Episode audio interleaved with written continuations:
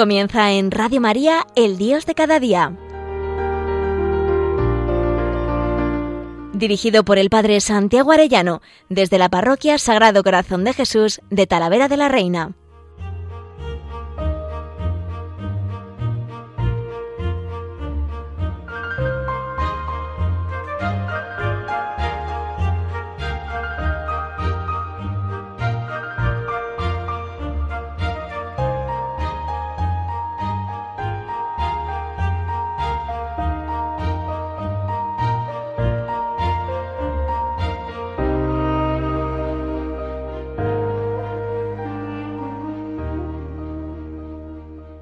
Muy queridos oyentes de Radio María, muy queridos amigos todos, qué alegría un lunes más con todos ustedes.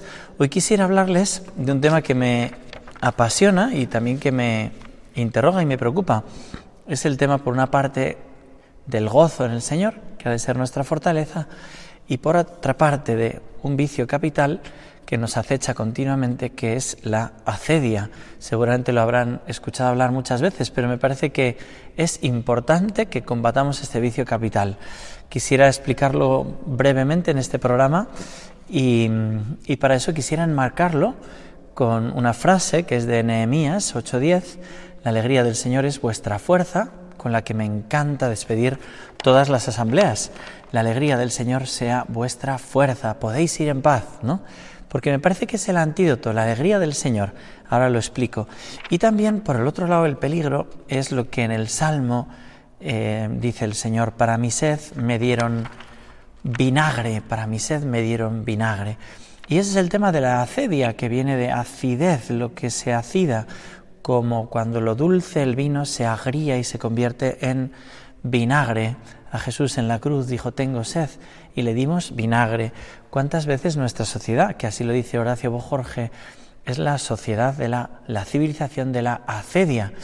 Yo recuerdo en uno de los pueblos donde estuve, em, hicimos un vía crucis y a la salida del pueblo hicimos un crucero precioso, que era una de las estaciones del vía crucis. Lo inauguramos un día y al día siguiente el Cristo que hacía de crucero, un Cristo de piedra, lo destrozaron con piedras y lo dejaron tirado en el barro. Después me regalaron la imagen de ese Cristo y la llevo conmigo para que en campamentos, en peregrinaciones, para que se bese en reparación, porque yo quiero darle agua a la sed del Señor. Pero en ese caso, como en tantos casos hoy en día, a la sed del Señor le han dado vinagre. Bueno, pues la respuesta principal y lo principal que nosotros tenemos que vivir es ese gozo en el Señor. Es un texto cogido de Nehemías 8:10. La alegría del Señor es vuestra fuerza.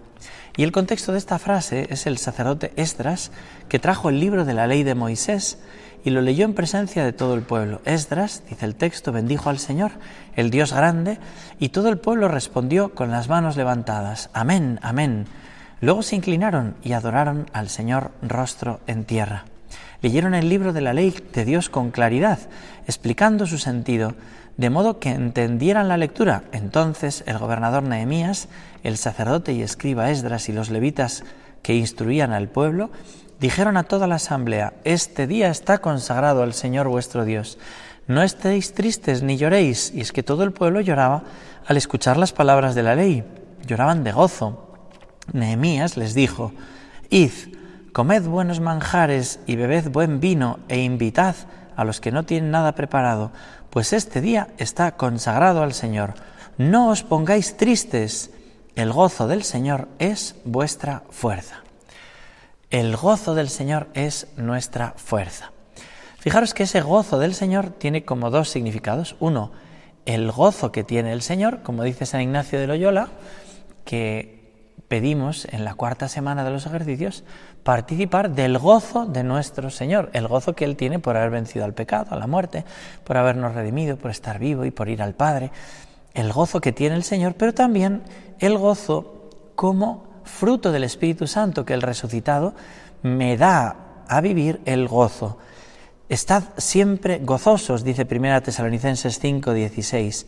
Y el gozo es la segunda característica del fruto del Espíritu que aparece en Gálatas 5, 22, 23. Dice, en cambio, el fruto del Espíritu es amor, gozo. De ese gozo es del que quiero hablar para luego ver ese antídoto por la acedia. En el versículo de los Gálatas 5, 22, el texto griego dice jará. Y más que un sentimiento de gozo superficial, de lo que habla es de la alegría como un estado de regocijo que tiene el creyente por, por saberse amado, por saberse redimido. Y ese estado de gozo, ese jará, bueno, eh, la etimología es la misma que la de eh, gracia, haris, ¿no? Haris, jará, gracia, gozo. Bueno, es un don de Dios sin duda y hay que pedirlo, pero también hay que combatirlo, hay que combatir la cedia, que es lo que va contra el gozo de la caridad. Por eso San Pablo puede decir, estad siempre gozosos. A lo mejor hay ahora oyentes que están con tristeza por algo, porque han perdido un familiar, un ser querido, por un dolor profundo del alma, pero a estos también, dice el Señor, estad siempre gozosos. Y fijaros que dice Romanos 14, porque el reino de Dios no es comida ni bebida, sino justicia, paz y gozo en el Espíritu Santo. Y dirá Filipenses 4, vivid con alegría cristiana, estad alegres en el Señor. Os lo repito, estad alegres en el Señor. Fijaros que es una alegría que procede del Señor. No estamos hablando de un estado psicológico. Esa alegría que Zacarías le dice el ángel, te llenarás de alegría y gozo. El ángel en la Navidad dice, os anuncio una buena noticia que será de gran alegría para todo el pueblo. Y el resucitado, cuando les enseñó las manos y el costado, les dijo, Recibid, recibieron esa alegría, sopló sobre ellos, se llenaron de inmensa alegría. También después de la resurrección, los discípulos dice que eran flagelados y sin embargo quedaban llenos de alegría y de Espíritu Santo. Y estaban sufriendo, ¿no? Es ese gozo de Dios que procede también, dice San Juan, eh, de la comunión con Dios y de la comunión con los hermanos, dice San Juan. Esto que hemos visto y oído os lo anunciamos para que estéis en comunión con nosotros. Nuestra comunión es con el Padre y con su Hijo Jesucristo. Os escribimos esto para que nuestro gozo sea completo, para que ese gozo sea completo. Y nosotros sabemos que la alegría es el primer efecto del amor y de la entrega. Primer efecto del amor y de la entrega dice Santo Tomás de Aquino. Por eso cuando uno quiere estar gozosos, tiene que entregarse, tiene que entregarse, ¿no? Ese amor que, fijaros como dice en San Juan 15, como el Padre me ha amado, así os he amado yo, permaneced en mi amor. Os he hablado de esto para que mi alegría esté en vosotros y vuestra alegría llegue a plenitud. ¿De qué nos ha hablado? De que somos amados por el Padre. Y hay una cosa muy bonita que explica Martín Echavarría, este psicólogo del Abad Oliva de Barcelona, comentando a Santo Tomás, dice que muchas veces se conoce como ese aspecto más cognoscitivo de Santo Tomás, pero que no se conoce apenas que es muy afectivo, ¿no? Y Santo Tomás, que explica en los dones del Espíritu Santo esa presencia afectiva eh, en la Trinidad, ¿no? Con el Espíritu Santo, bueno, pues en nosotros hay también una presencia afectiva. Cuando los padres aman a un hijo, aunque sea un bebé pequeñito que parece que no se entera de nada, ambos, como principio único, unidos los dos, le están dando el sustento, le están generando una presencia afectiva que es activante del niño. Como se sabe amado, luego se moverá. ¿no? Cuando eh, uno no es amado, queda paralizado. Por eso hay una acedia también psicológica y natural, cuando uno no se sabe amado. Pero nosotros tenemos una presencia que es real, de inhabitación, y también al recibir la Eucaristía del cuerpo de Cristo, que nos configura sabiéndonos amados por Dios. Y nosotros tenemos que vivir continuamente de esa certeza de sabernos amados. Él nos ha amado primero. Y ahí se arraiga el fundamento de nuestro gozo, incluso en medio de las pruebas. Cuando la Madre Teresa de Calcuta estaba en aquella noche oscura tan prolongada, ella dice que fue unos ejercicios espirituales y se propuso sonreírle al mismo Dios. ¿Qué quiere decir eso? Vivir desde lo profundo de su alma, eh, sonriendo permanentemente, como fruto del amor, aunque tenía dolor, como si quisiera decirle a Dios, no quiero ni que, ni que el Señor se entere de mi dolor interno, le voy a sonreír. Eso es una gracia, sin duda, pero también es ese propósito firme de vivir afianzado en que somos amados por Dios y yo le voy a sonreír, aunque ahora mismo me toque sufrir y solo lo haga por la fe. Es ese gozo profundo que queda en el fondo del alma y que es fruto del Espíritu Santo y que hemos de pedirlo. Quisiera cantar esta canción porque yo quisiera con gozo al Señor cantarle, aunque sea en medio de la prueba, y que se unieran a mí también todos los que ahora puedan estar sufriendo. Dice así esta canción. Con gozo al Señor cantaré, exulte mi alma en Dios, porque me ha cubierto con su manto de salvación. Y como brotan manantiales de la roca, y como caen con su fuerza las cascadas, así manará, así manará mi boca en alabanza. Quisiera que mi boca esté continuamente alabando al Señor y con gozo, con ese gozo profundo, con ese don del Espíritu Santo, ya digo, compatible en medio de la prueba. Estamos llamados a vivir del gozo que procede de la caridad. Y dice Santo Tomás de Aquino que el hombre no puede vivir mucho tiempo sin el gozo. El gozo se nos quita a nosotros por la pérdida de la caridad, por la pérdida de la gracia, que es causa el pecado. Pero hay un pecado que va directamente contra el gozo de la caridad. Y ese pecado es la acedia. Fijaros que los pecados capitales que salen en el catecismo explicados, pues son pecados capitales porque generan como cabeza una síndrome, como unas hijas, unos pecados, ¿no? Y atentan eh, contra como cosas que hemos de buscar ordenadamente, pero que el pecado capital nos hace desordenarlo, ¿no? Es lo que explica Santo Tomás de Aquino, ¿no? Atentan contra el placer pensado por Dios como acompañante de las obras buenas, con la gula y la lujuria, de ahí la concupiscencia de la carne, dice San Juan en la primera carta 2.16, también contra la suficiencia, contra la tranquilidad, contra la seguridad de estar como seguros y, y tranquilos, y ahí atenta con la concupiscencia de los ojos, con la avaricia y también con el anhelo de perfección, que se ordena pues queriendo ser santos, pero desordenado por la soberbia de la vida, la vanagloria y la soberbia. Pero fijaros que hay pecados capitales que tienen por objeto no el bien, estos bienes del placer, la suficiencia y la perfección, sino el mal, como es eh, la ira, que es un desorden ante el mal en la respuesta, que sería iracundia, porque una tolerancia irracional también podría ser pecado, ¿no? Da igual, toleramos, no, no, hay que combatir el mal, pero la iracundia es un desorden en la respuesta al mal, te has pasado, ¿no? De iracundia.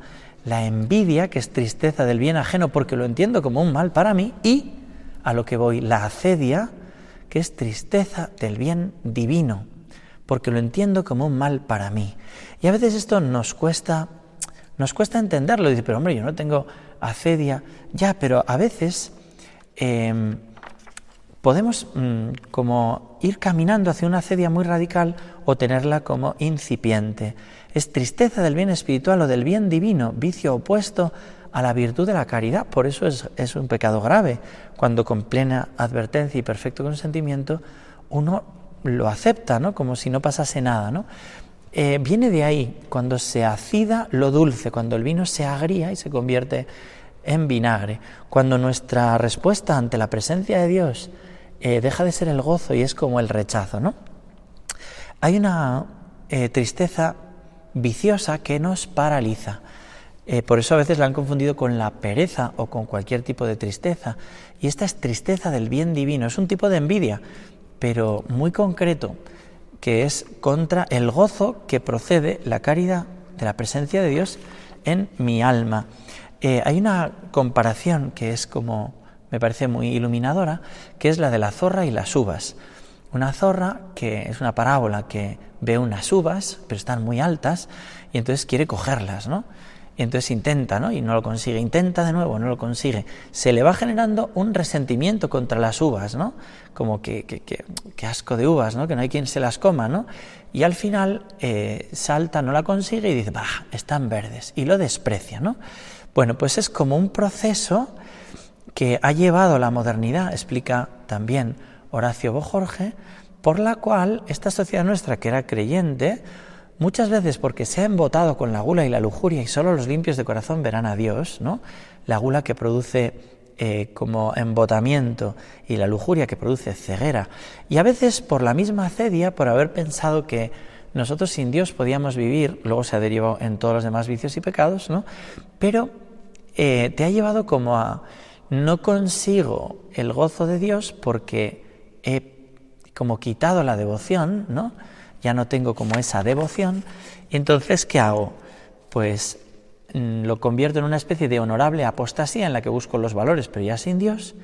Después una búsqueda de sucedáneos que embotan la mente, como digo, y al final de la tristeza a la aversión.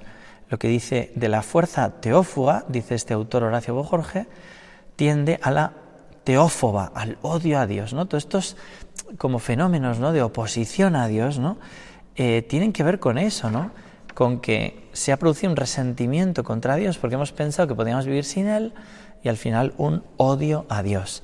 En el Catecismo de la Iglesia Católica se nos dice eh, estos pecados contra la caridad que no son, dice el Catecismo, la indiferencia, la ingratitud, la tibieza, la acedia, el odio a Dios. Todo eso es acedia, ¿no? Son pecados contra la caridad. Y dice el catecismo, la acedia o pereza espiritual llega a rechazar el gozo que viene de Dios y sentir horror por el bien divino. Otra tentación, dice el catecismo, a la que abre la puerta la presunción es la acedia. Los padres espirituales entienden por ella una forma de aspereza o desabrimiento debidos a la pereza, al relajamiento de la ascesis y al descuido de la vigilancia y a la negligencia del corazón. El espíritu está pronto, pero la carne es débil. Bueno, pues estamos en esta civilización de la acedia. Es curioso que en toda la escritura salen muchos fenómenos de acedia. Por ejemplo, eh, cuando María de Betania rompe el frasco de perfume, que es una muestra de amor, como Judas ya se ha enfriado en la amistad con el Señor, le parece un desperdicio y le da rabia. Y dice, esto se podía haber vendido a los pobres, no importaban los pobres, ¿no? Pero es un desprecio que acompaña la acedia, ¿no? Em, yo recuerdo San Luis María, que estuve este verano, ¿no? Como preparó un rosario monumental con 15 capillas y el obispo pidió al rey que lo destruyeran y el día antes, el del 14 de septiembre que se iba a inaugurar, destruyeron todo, ¿no? Es como, como ese desprecio, ¿no? En vez de gozar con todos aquellos pueblos que gozaban con esta manifestación de amor a la Virgen y al Calvario, ¿no? Terminaba aquellas 15 capillas con aquel eh, basílica en forma de cruz, aquel Calvario monumental, ¿no? También podemos verlo en Mical, la esposa de David. David danzó con un efoz vestido de sacerdote, efoz de lino, danzó y la esposa se irritó desde el balcón, no ha bajado a gozar con él, le desprecia, ¿no? Y él, eh, precioso, dice, Dan, danzo ante el Señor, porque Él es el que me ha preferido y me haré más despreciable todavía, ¿no? Es el gozo de David y en cambio la esposa de David desprecia ese gozo eh, fruto de la alegría. Cuidado cuando a veces no nos alegramos de las manifestaciones de piedad popular, ¿no? Y las criticamos, dice, oye, alégrate, que sí, que habrá que purificarlas, pero cuidado, ¿no? También eh, la acedia produce como una indiferencia, entonces, por ejemplo, los hijos de Jeconías, en el libro de Samuel, sale y es impresionante, como todo el pueblo de Dios se alegró porque por fin devolvieron el arca al templo, pero estos, como estaban en la cosecha y les quitaba beneficios, pues, ¡bah, qué asco el arca, que tenga que venir ahora, no sé qué! Em, como esa acedia fruto de, de que parece que Dios me quita bienes materiales, les pasó a aquellos porquerizos si se acuerdan, los porquerizos cuando el Señor echó del endemoniado dos mil cerdos, ¿no? Bueno, márchate de esta comarca, ¿no? Qué tremendo, ¿no? O también a los apóstoles les pasó cuando libraron aquella endemoniada a San Pablo, ¿no? Que les daba dinero con sus adivinaciones, ¿no? Tremendo, ¿no? La indiferencia que produce y el rechazo, ¿no? Del gozo en Dios, de lo que debería ser el gozo en Dios. También la burla, el menosprecio eh, de los profetas. Hay un pasaje curioso en el Antiguo Testamento de unos niños que le dicen al profeta Eliseo, sube calvo, sube calvo, ¿no? Y son castigados, ¿no? Y es tremendo como está diciéndonos que no hay que atentar contra el ungido del Señor, la cedia a veces con respecto a sacerdotes o a obispos, ¿no? O al Papa, ¿no? Cuidado, cuidado, las críticas a los modos, ¿no? No atentéis contra el ungido del Señor. A veces hay manifestaciones ahí de acedia, ¿no? También el menosprecio a los dones divinos, por ejemplo, Esaú, ¿no? Cuando vendió por un plato de lentejas la primogenitura, ¿no? Ese desprecio a los bienes divinos, ¿no? Qué tremendo a veces cuando podemos despreciar lo sagrado, el ser hijos de Dios, ¿no? O preferirlo por un rato de placer, preferir un rato de placer y vender esa condición de hijo de Dios, esa primogenitura, ¿no? O también cuando la acedia produce una insensibilidad tremenda porque pierdes la caridad y pierdes la amistad con Dios. Y el Señor nos dice, porque hemos tocado la flauta y no habéis bailado, hemos cantado lamentaciones y no habéis llorado. Detrás de esos fariseos que dicen, callad la alabanza, si estos callan cantarán las piedras, dice el Domingo de Ramos, también hay ese, esa acedia, tristeza del bien divino. También detrás de Caín, que no supo ver cómo Dios bendecía con gozo, bendecir a su hermano, sino que le llenó de acedia. No pudo gozar con los bienes de Dios, ya no amaba a Dios, ¿no? En el pecado original también hay un problema de acedia. Dice el texto que por acedia del diablo entró la muerte en el mundo y la experimentan los que le pertenecen. El diablo no, no solo es una envidia, es una envidia muy profunda porque rechaza la gloria de Dios, el bien de Dios y quiere meterlo en nuestros primeros padres y lo consiguió meter, ¿no? Seréis como Dios, como si Dios no te fuera a dar todos los bienes y no pudieras gozar con esas promesas, ¿no? Que te quiere hacer gozar. La cedia también como ceguera, cuánto necesitamos que nos conceda poder ver, ¿no? Como ceguera en el sentido de apercepción, de no poder ver los bienes de Dios y también como dispercepción, es decir, dice el profeta, hay de los que llaman al mal bien y al bien mal, los que dan la oscuridad por luz y la luz por oscuridad. Fijaros si nuestro mundo no está lleno de esa acedia de los fariseos, no poder ver, no poder ver. Es pecado capital porque engendra una constelación de pecados. En el movimiento de huida dice, ¿no? cuando Dice, nadie puede permanecer, dice Santo Tomás, mucho tiempo en la tristeza sin placer. Es menester que la tristeza lleve a dos resultados, a apartarse de lo que le entristece y a la búsqueda desordenada de placeres. En ese movimiento de huida, enseguida la cedia produce desesperación. Como no consideras el fin, piensas que no es para ti el cielo. Te parece imposible, pierdes la alegría por las promesas y te llenas de desesperanza. También te lleva a la indolencia de los preceptos, a que te cueste mucho cumplir los preceptos, a la pus y la nimiedad, no, yo no valgo, en vez de lanzarte por magnanimidad a las virtudes. También en ese movimiento de huida te sale a atacar los bienes espirituales, ¿no? Impugnarlos, atacarlos. De ahí viene el rencor, un resentimiento muy grande contra lo religioso que a veces te encuentras en personas que han estado cerca de Dios, les ha metido acedia y al final baja esto es mentira todo, ¿no? El rechazo o la malicia, el odio a los bienes espirituales. Y también lleva en ese otro movimiento, como no puedes vivir sin gustos, pues venga, búsqueda de los placeres, divagación de la mente, ¿no? curiosidad, verbosidad, hablar mucho, inquietud corporal, a veces es como quedarte paralizado y no poder moverte y a veces solo poder no parar de actuar, de actuar, de actuar para huir de tu interior, porque como no estás a gusto contigo mismo, tienes que huir. Como no gozas del gozo de la caridad que Dios está dentro de ti, que es tu amigo, tienes que huir o quedarte dormido y sedarte como sea, o huir para afuera, ¿no? Y esto pues por la lujuria, por la gula, por la hiperactividad, ¿no? De mil cosas, ¿no? Y esa, esos efectos de la acedia que nos llevan a quitar la esperanza, la disipación y también organiza eh, en la vida social pues críticas, disputas, ¿no? Bueno. Entonces uno al ver esto se da cuenta que hay un combate en la vida espiritual, San Ignacio lo decía, ¿no? Eh, dice, llamo consolación a todo momento de esperanza, fe y caridad y toda alegría interior que llama y atrae a las cosas celestiales y a la propia salud del alma, aquietándola y pacificándola en su Creador y Señor. Pero a la vez el enemigo intentará totalmente llevarte a la desolación, a esa tristeza, a esa acedia con razones aparentes para que tú termines ahí. Bueno, yo no quiero acabar sin los remedios de la acedia. Como la acedia es ir contra los, el gozo que produce la caridad de Dios, ayuda como remedio de la acedia la contemplación para alcanzar amor. Es decir, traer a la memoria todos los bienes que Dios nos ha dado de creación, de redención y bienes particulares, todas las confesiones, la palabra de Dios que has leído, tantos momentos gozosos en tu vida familiar, en tu vida íntima, contemplar, contemplación para alcanzar amor, contemplar todos los bienes que vienen de arriba, ¿para qué? Para como respuesta en todo amar y servir a su divina majestad. Por eso, primero, contemplación para alcanzar amor. Otro remedio, obras de misericordia. Como es un pecado contra la caridad, es muy importante hacer caridad, obras de misericordia espirituales y corporales. Notas acedia, ponte a tener caridad. Otro remedio, lo que dice San Ignacio, el hombre es creado para alabar. Internamente, continuamente, bendito sea Dios, con gozo Señor cantaré, te alabo, te bendigo, bendito sea, eres tan bueno.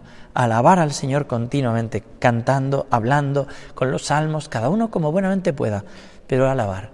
Y el gran remedio a la sociedad de la acedia es el martirio. Como nuestra sociedad no soporta los bienes espirituales, aunque les hables del amor de Dios, te rechazarán. Y al final la única manera es como San Esteban, morir por ellos. Hay que pedirle al Señor el don del martirio. Hay que pedírselo, como él. Dice que vieron un ángel los fariseos, ¿no? Y que esto les hizo como morder los dientes. Él dijo, veo el cielo abierto al Hijo del Hombre. Y entonces una furia tremenda empezaron a apedrearle.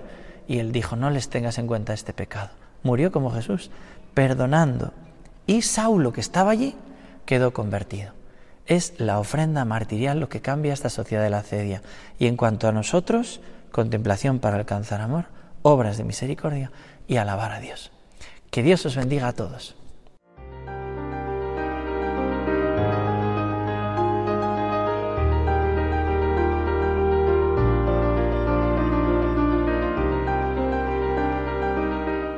Finaliza en Radio María, El Dios de cada día.